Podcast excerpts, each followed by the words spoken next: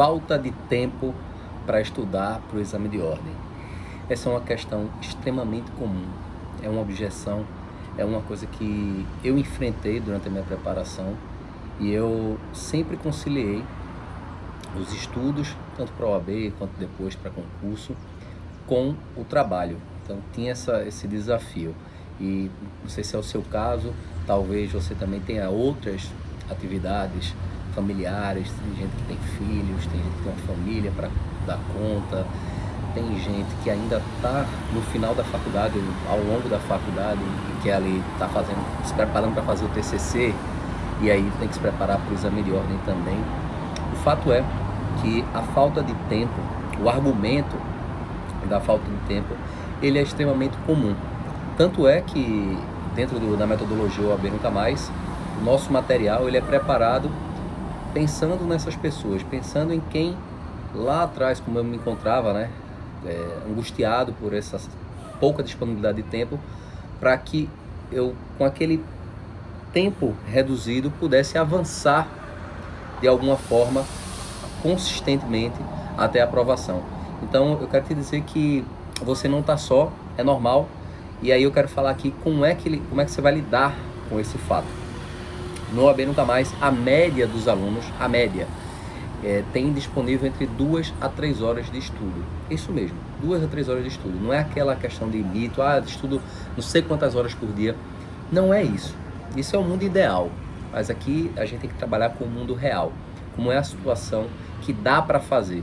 Então, dentro do mundo real, como é que você vai fazer para conciliar os estudos com outras atividades? Primeiro ponto, e aí aqui vem uma frase do, do Flávio Augusto, que eu, que eu acho que faz muito sentido. Ele diz algo mais ou menos assim: se falta de tempo fosse justificativa para alcançar, para, para deixar de ter sucesso, como, ah, não tenho, não alcanço o meu objetivo, eu não passo uma vez porque não tenho tempo.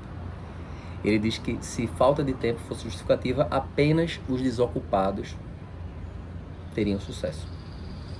É uma frase até forte, né? É uma frase assim que chama atenção. E aí quando você para para pensar, eu me investigava da seguinte forma, eu usava muito, disse, ah, não tenho tempo, não tenho tempo. E aí eu fui fazendo algumas investigações para ver onde é que eu estava alocando meu tempo. De fato, eu tinha outras atividades, mas de que maneira eu poderia ganhar um tempo extra? Então eu percebi que, por exemplo, eu gastava muito tempo em redes sociais.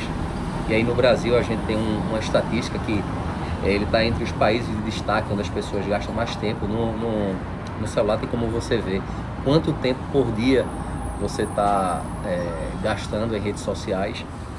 E aí eu fui me policiando. Chegou o um momento que eu cheguei até a, a sair de alguns grupos de WhatsApp que não estavam sendo relevantes para meu objetivo, ou seja, meu objetivo daquele momento é, da aprovação no exame de ordem. Já é, cheguei a estabelecer momentos em que eu não ficava ficava offline, né? Botava o celular no modo avião, principalmente durante os estudos.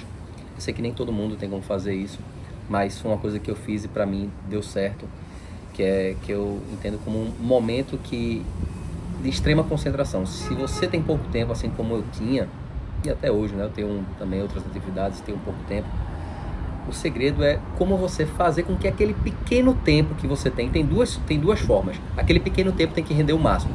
Se você tem duas horas para os estudos, beleza. Mas vamos fazer com que essas duas horas rendam o máximo. E render o máximo significa concentração total. Deixa o celular de lado, deixa distrações de lado. E segunda coisa, para que aquele estudo renda o máximo, você também, obviamente, você tem que estar com material que ele permita essa, essa evolução, esse rendimento não adianta você estudar duas horas por dia de algo que não seja útil. Você pode até estar muito concentrado estudando aquilo, mas se o material for de qualidade duvidosa, esteja desatualizado, ou ainda que esteja atualizado, mas que não foque naquilo que cai no exame de ordem, você estaria ali é, perdendo uma bela oportunidade. E a segunda maneira, que aí vem outra dica que eu quero dar, além de você utilizar bem a, o tempo exíguo né, que você tem, é você encontrar tempo. Encontrar tempo é uma arte. Não tem uma fórmula mágica. Ah, fazendo isso, isso, isso, você vai fazer com que encontrar não sei, quanto, não sei quantas horas disponíveis. Não, não quero prometer coisas é, sem sentido. Eu quero falar para você que busque identificar alguma forma de ganhar uma meia hora, talvez economizando o tempo de um deslocamento, não sei, estou jogando aqui, é, diminuir o tempo de redes sociais, foi o que eu falei também no início. Uma outra coisa, diminuir o tempo de almoço, às vezes a gente, é, quem, para quem trabalha, né, tem lá disponível tempo X para o almoço e aí você pega parte daquele almoço, meia hora que seja, e aproveita para se dedicar ao exame de ordem. Uma outra coisa, acordar um pouco mais cedo, não sei se isso é possível para você, ou dormir um pouco mais tarde. O segredo é tentar descobrir formas de aumentar esse tempo, mas não adianta você gerar esse tempo extra se você não souber utilizá-lo. Então, em primeiro lugar, é saber utilizar bem o pouco tempo que você tem. Vamos imaginar que, ah, Joás, eu não consigo aumentar, eu tenho, minha demanda é muito grande, eu não consigo aumentar de forma alguma a, a disponibilidade de tempo. Beleza, então vamos jogar com as regras do jogo, vamos jogar com o que a gente tem, com o mundo real, pé no chão. Pé no chão significa render o máximo esse tempo que você tem. Busca concentração total e busca estudar por um material que seja de fato relevante, estratégico, que tenha aquele conteúdo que permita você sair de uma pontuação entre 20 e poucos pontos, ou ainda que seja 30 e poucos pontos, e que te leve de forma consistente, progressiva, até os 40 ou até mesmo mais do que 40 pontos. Então, essa é a minha recomendação para você sobre falta de tempo. Se você tem alguma outra ideia de como você descobrir o tempo, se você tem alguma outra ideia sobre como fazer o tempo render melhor, eu quero saber. Deixa aqui nos comentários e aproveita e encaminha esse conteúdo para alguém que você quer bem. Se você é uma pessoa que não seja egoísta, é uma pessoa que quer o bem dos outros, caminha, compartilha esse conteúdo com alguém e deixa aqui um comentário sobre como você lida com o tempo de estudos no exame de ordem. Beleza? Grande abraço e até o próximo dia.